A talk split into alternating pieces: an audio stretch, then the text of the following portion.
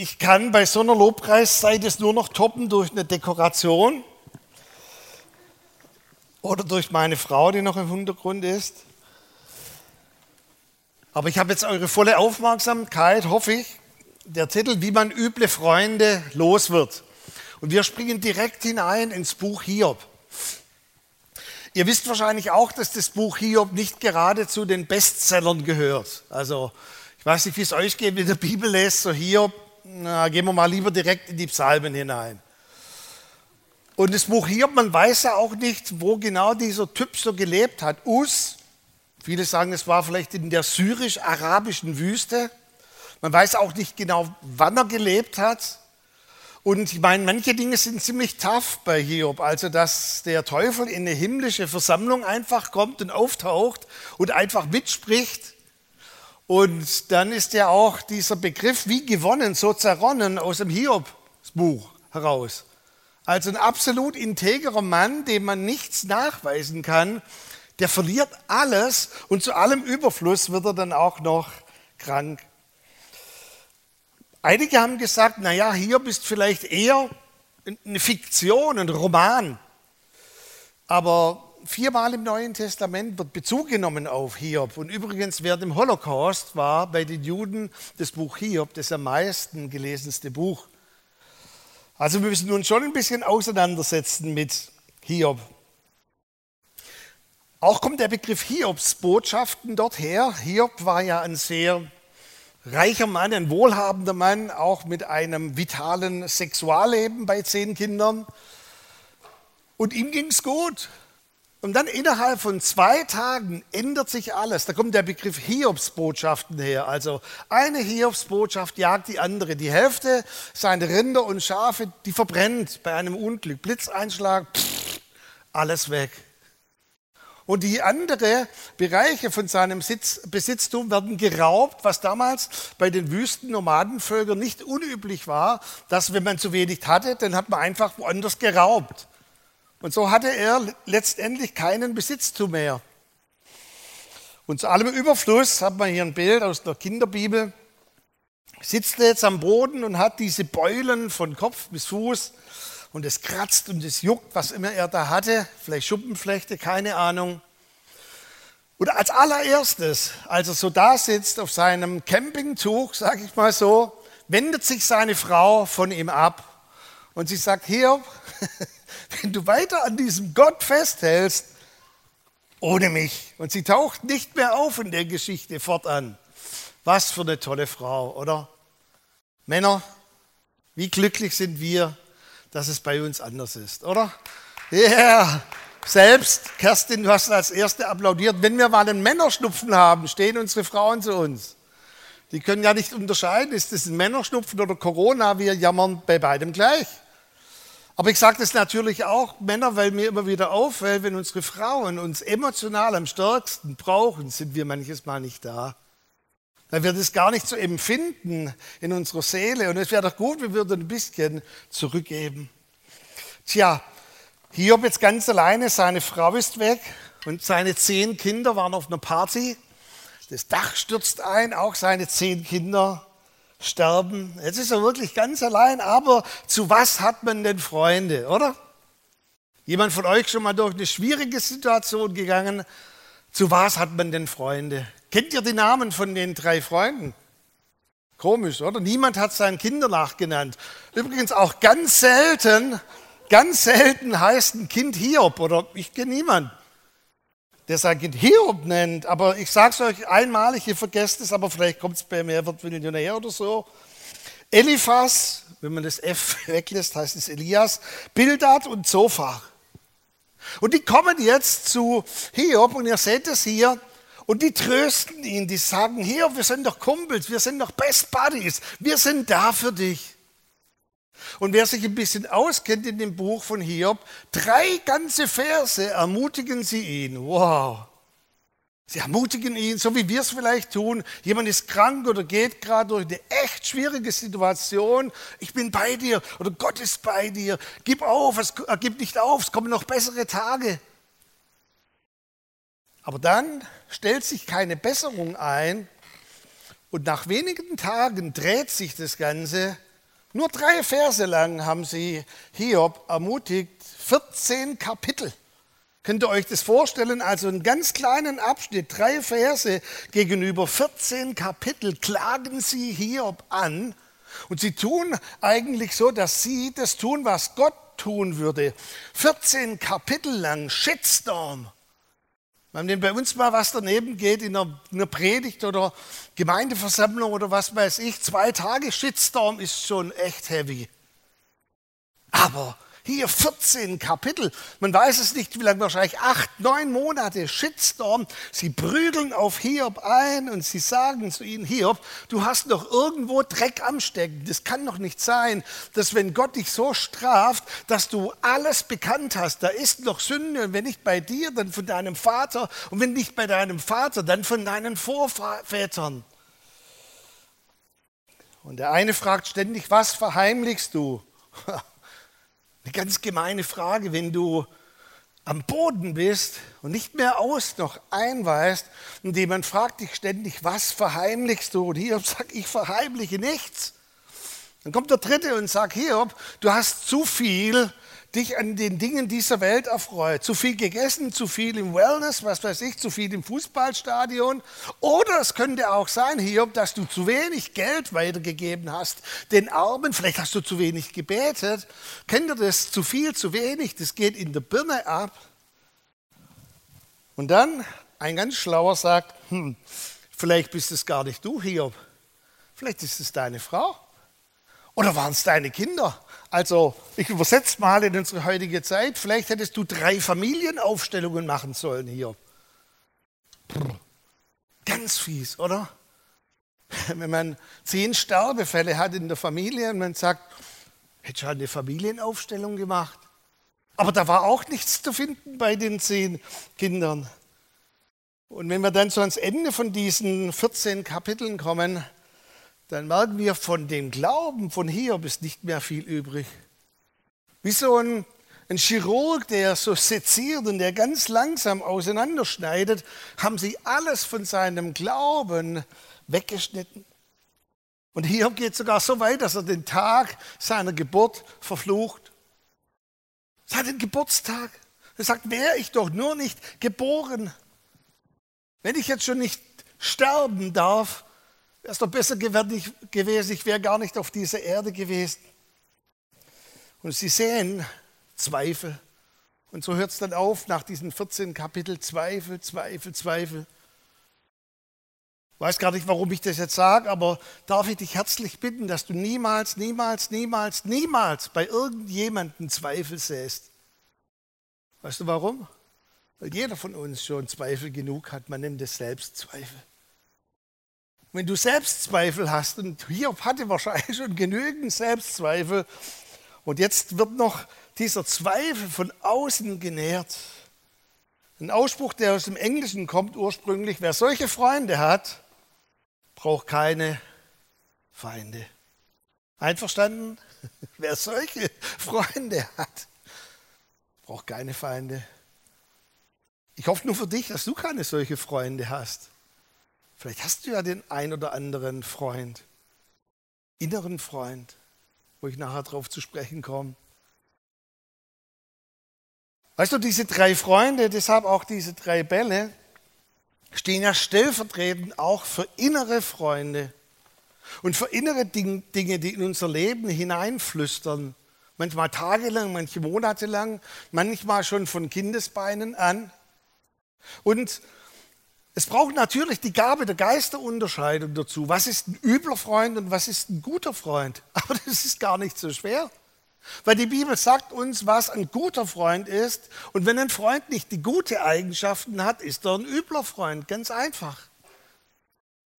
Im 1. Korinther 14, Vers 3, dort werden uns drei Eigenschaften genannt, die aus dem Heiligen Geist herauskommen und die immer in Situationen wirksam sein sollten, wenn Menschen durch eine taffe, durch eine schwere Zeit gehen.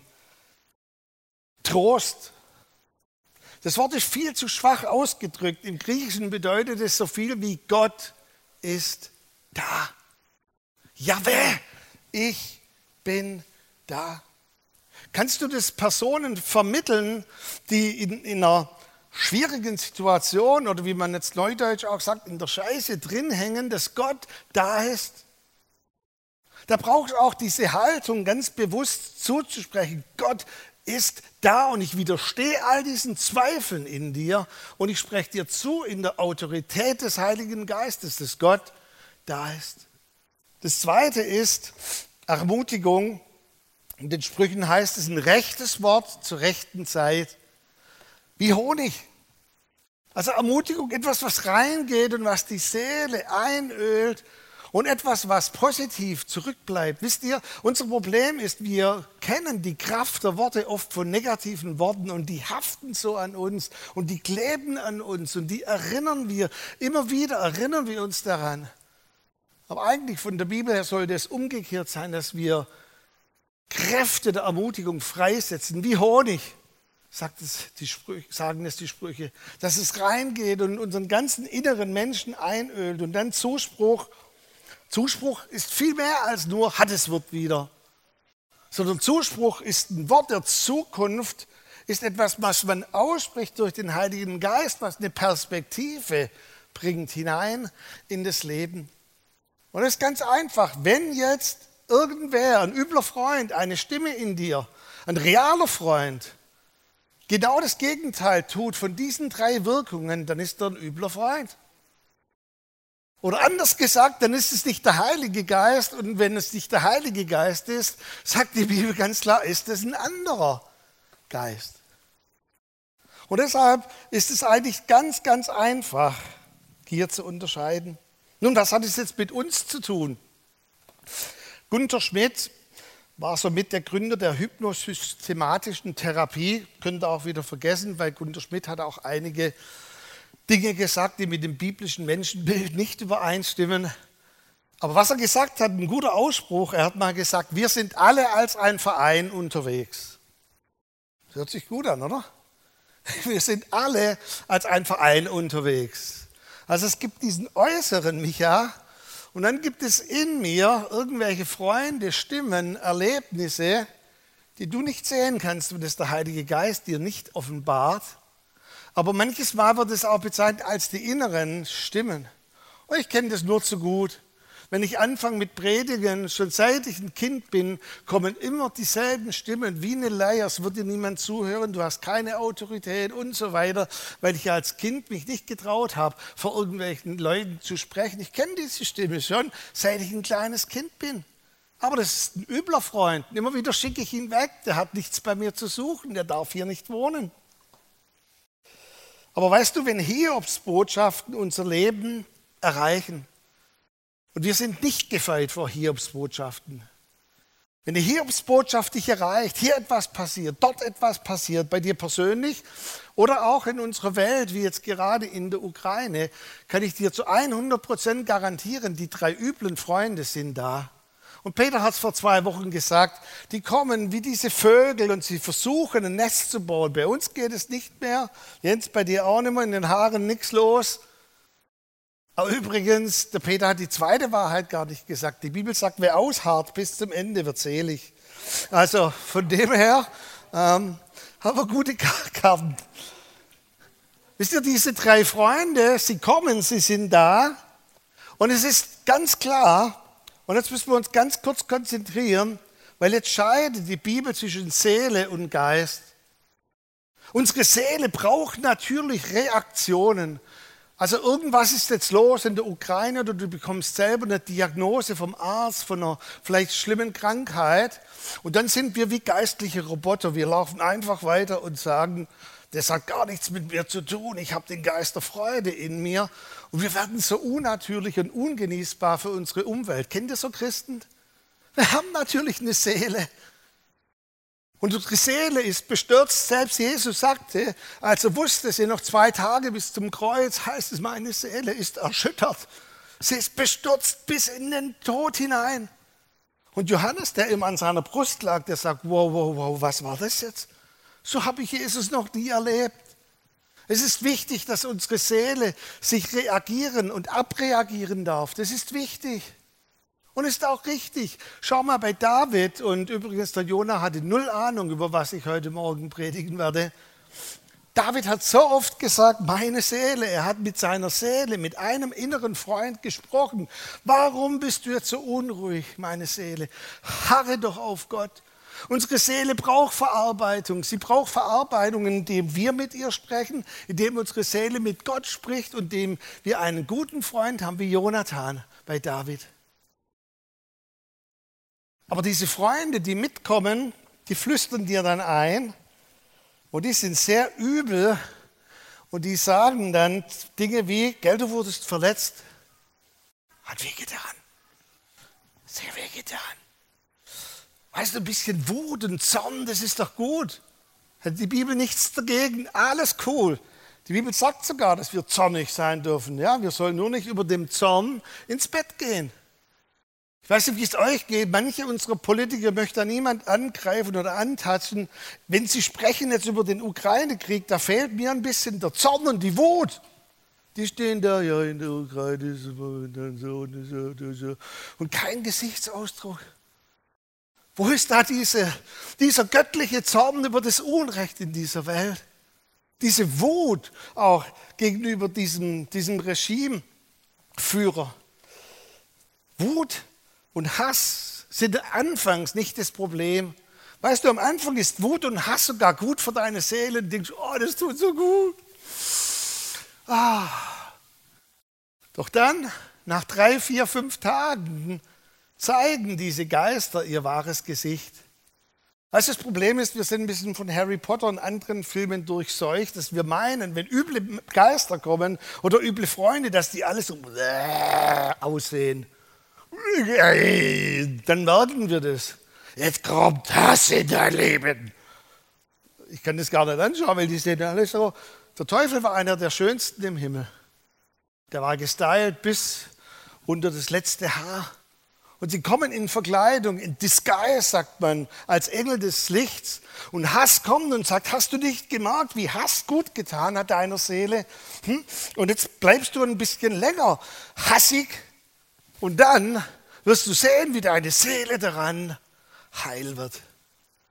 Und plötzlich nach ein, zwei Wochen merkt man, oh, ich kann gar nicht nicht mehr hassig sein. Kennt ihr das? Und plötzlich, und das ist der Punkt heute Morgen, hast du nicht den Hass, sondern der Hass hat dich. Und die Unvergebenheit hat dich. Was anfangs so gut ausgesehen hat, ich will doch nicht vergeben, ich kann doch nicht vergeben. Ja, du kannst gar nicht mehr vergeben. Warum? Weil die Unvergebenheit dich hat. Und weißt du, mir fällt auch auf in der Seelsorge, wir sind mittlerweile so selbstzentriert geworden, dass sich alles nur noch um uns selber dreht. Also ich habe jetzt Unvergebenheit als Beispiel. Und wie geht es mir jetzt besser? Von der Bibel her ist es ganz anders. Die Bibel interessiert es, auch soll es dir besser gehen, damit es anderen besser geht. Warum? Weil dort, wo du verletzt wirst, verletzt du wieder andere. Dort, wo du bitter geworden bist, verbitterst du andere. Und wir sollen nicht nur um unser Selbstwillen die Dinge losbekommen, sondern auch, dass die anderen um uns herum heil werden. War letzte Woche in der Gemeinde und Tobu Habohu. Und dann habe ich einfach mal den Test gemacht. Zwei Personen haben bis auf wenige Wörter oder Worte, egal, bis auf wenige Wörter, haben sie genau dasselbe gemailt. Wenn die eine Person mailt, ist alles easy. Bei der anderen gibt es jedes Mal Stress. Und ihr kennt das wahrscheinlich, dann kommt dieser Ausspruch, ja, aber ich habe doch nur. Nee, du hast nicht nur. Es bist auch nicht du, sondern es ist diese, dieser Hass und diese Wut in dir. Ja, aber ich habe doch nichts davon geschrieben. Äh, kommt mit, ob du willst oder nicht. Das ist ein Geist. Und hier sitzen halt einige, die haben den Geist der Geisterunterscheidung. Paulus hat in Galater 4 und 5 das Problem mit den Gemeinden dort in Galatien. Und er sagt zuallererst, was wir heute auch schon ausgebetet haben und gesungen haben, für die Freiheit hat uns Jesus Christus erkauft. Das ist das allererste, was er schreibt. Das ist Evangelium pur. Das ist die Kraft des Kreuzes. Für die Freiheit hat uns Jesus Christus freigemacht. Und dann sagt er ihnen, aber ich habe ein kleines Problem mit euch. Ihr habt diese Kraft der Freiheit, diese Kraft des Kreuzes, aber ihr hinkt immer noch ein bisschen zu dieser Religiosität und Gesetzlichkeit. Und wir können jetzt leicht sagen, so dumm, die Galater. Wisst ihr, dass die Juden über Jahrhunderte geprägt waren in Gesetzlichkeit und dieser Religiosität? Und diese Geister, sie kamen zu ihnen und sagten, ja, wenn du abends ins Bett gehst, dann ist es schon cool, Jesus Christus zu danken für den Tag, aber so einen kleinen Stallhasen zu opfern, das ist doch auch noch cool, oder? Also als ein kleines Dankeschön, Kopf ab und Opfer Jesus, sieh doch meine Gabe. wisst ihr, was der also nicht nachmachen. Wisst ihr, was Paulus ihnen schreibt? Hört nicht auf das Flüstern. Hört nicht auf diese Worte, die sie euch einreden. Und er sagt, ich sage es euch jetzt ganz direkt und ich tue das als ein geistlicher Vater. Wenn ihr so weitermacht, kommt ihr wieder in die Knechtschaft, in die Sklaverei und es wird ein Joch, es wird eine Bindung. Ihr könnt euch dann nicht mehr entscheiden, ob ihr opfern wollt, sondern ihr müsst opfern, weil ein Geist dahinter steckt. Und dann ist ein etwas umständlicher Vergleich. Und bitte, wenn ihr das mal nachlest im Galater 4, es macht für uns so wenig Sinn, weil er jetzt zurückgeht auf Abraham mit Sarah und mit Hagar. Und er sagt, Mensch, wie schwierig war das, dass da die Frauen, die Dienerin, die Sklavin in einem Haus wohnt und all die Schwierigkeiten, die daraus entstanden sind. Und viele lesen das nie und, und kapieren gar nicht, dass es gar nicht um Sarah und Hagar geht, sondern es geht um die Geister. Es geht um den Heiligen Geist und um den Geist der Knechtschaft. Ja, und dann fragen die Galatier, ja, Paulus, was sollen wir jetzt tun? und dann sagt er einen ganz kurzen Ausspruch, stoße sie hinaus. Und wenn man das so liest, denkt man, wow, jetzt soll ich die Person, die Hagar, rausstoßen. Aber wir verkennen, dass es ihm 0,0 um die Person geht, es geht ihm um den Geist. Und was er sagt ist, hey, in deinem Herz, in deinen Gefühlen, in deinem Verstand kann es nicht sein, dass der Heilige Geist wohnt und ein anderer. Das wird immer Stress bringen, immer. Du hast nur eine Chance. Stoße sie, diese drei Freunde, hinaus. Und jetzt kommt's, und wenn ich jetzt ein bisschen hyperventiliere, dann liegt es nicht an euch, sondern ich freue mich so über das Wort Gottes. Dieses Wort für stoße sie hinaus ist das Wort im Griechischen ekballo. Jetzt macht es endlich mal Sinn. Ekballo. Das heißt, aus, heraus, hinaus, stoßen. Und Namen, wir machen ja gerade das Markus-Evangelium durch. Und eine Sache haben wir schon richtig erkannt. Im Markus-Evangelium ist viel, viel mehr Ekballo, also dass Jesus üble Geister hinausgestoßen hat als Heilung und als auch so das Wort. Viel mehr, doppelt so viel. Wow. Ekballo, Ekballo, Ekballo. Meine korrekte Übersetzung von Ekballo ist Kick it like Beckham. Also Ekballo, ich mache das jetzt mal vor, nur Softball, okay? Also Ek. Ich habe sogar getroffen. Zu dir wollte ich. Gut.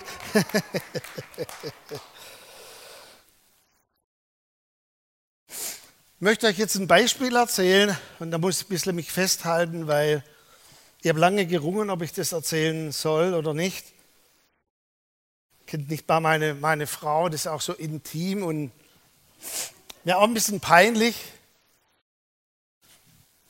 Aber als ich so neun Jahre alt war,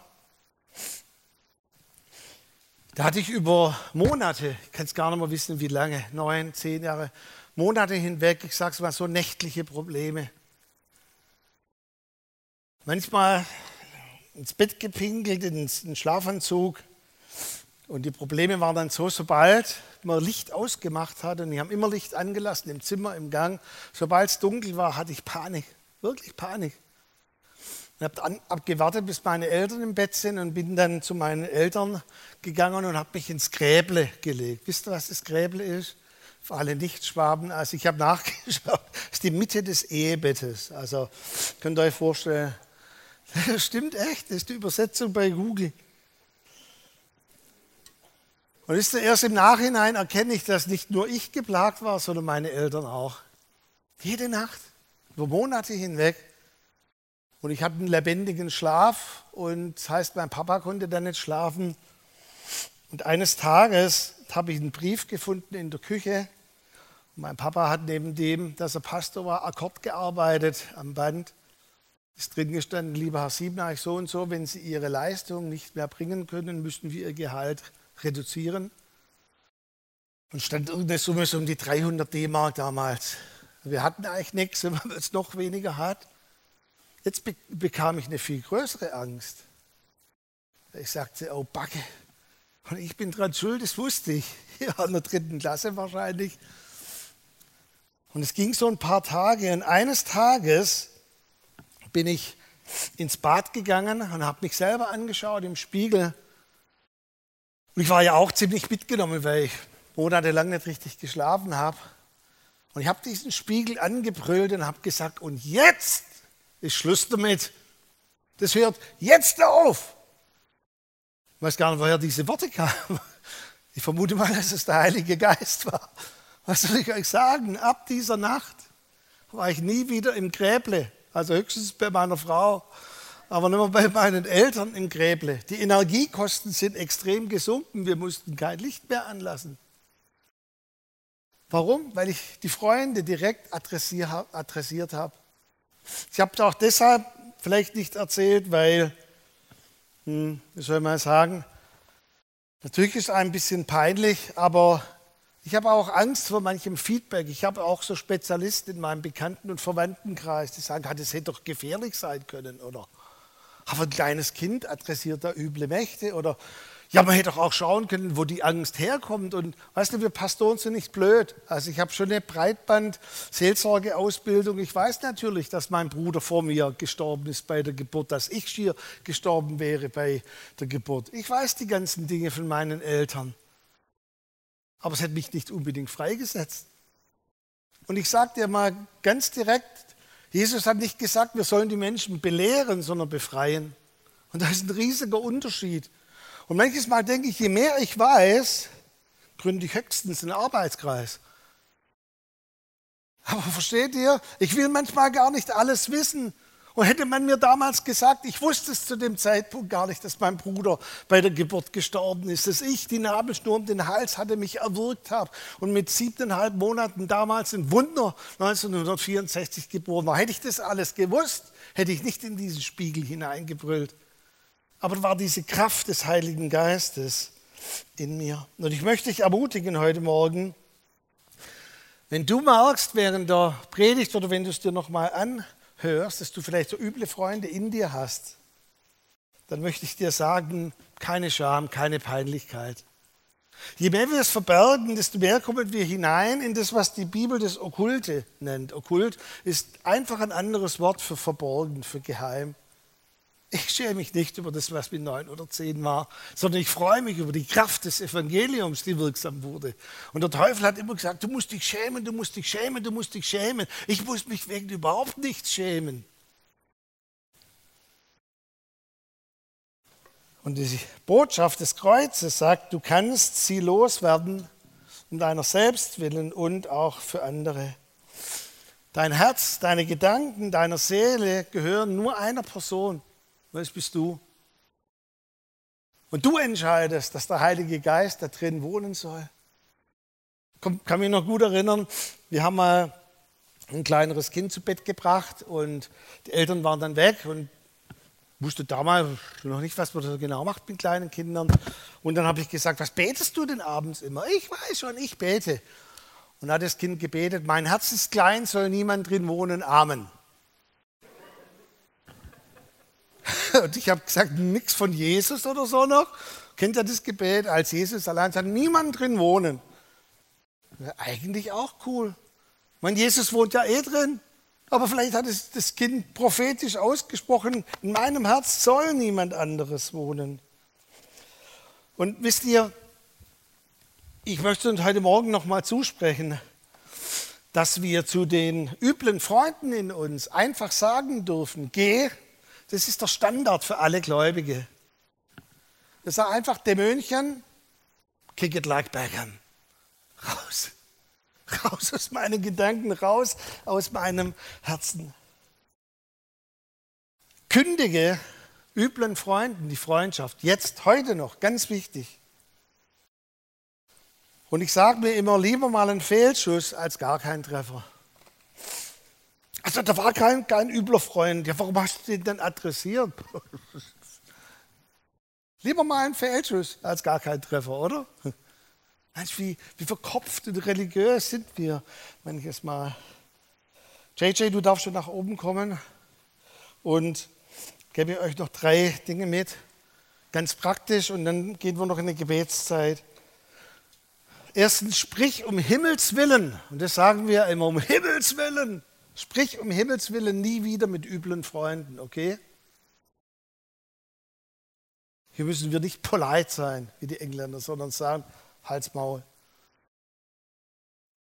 Shut up.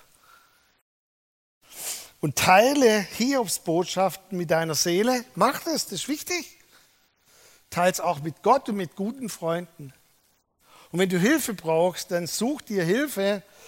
Und ich sage immer, gute Hilfe, therapeutisch, psychologisch, Seelsorge ist eine Hilfe, die auch Eckballo anbietet. Weil wir in der Kraft des Heiligen Geistes operieren. Und dann such dir gute Freunde aus. Trost, Ermutigung, Auferbauung. Alles andere sind üble Freunde. Danke, Jesus. Danke, Jesus. Halleluja. Danke für dein Wort, Herr. Danke für dein Wort, Herr.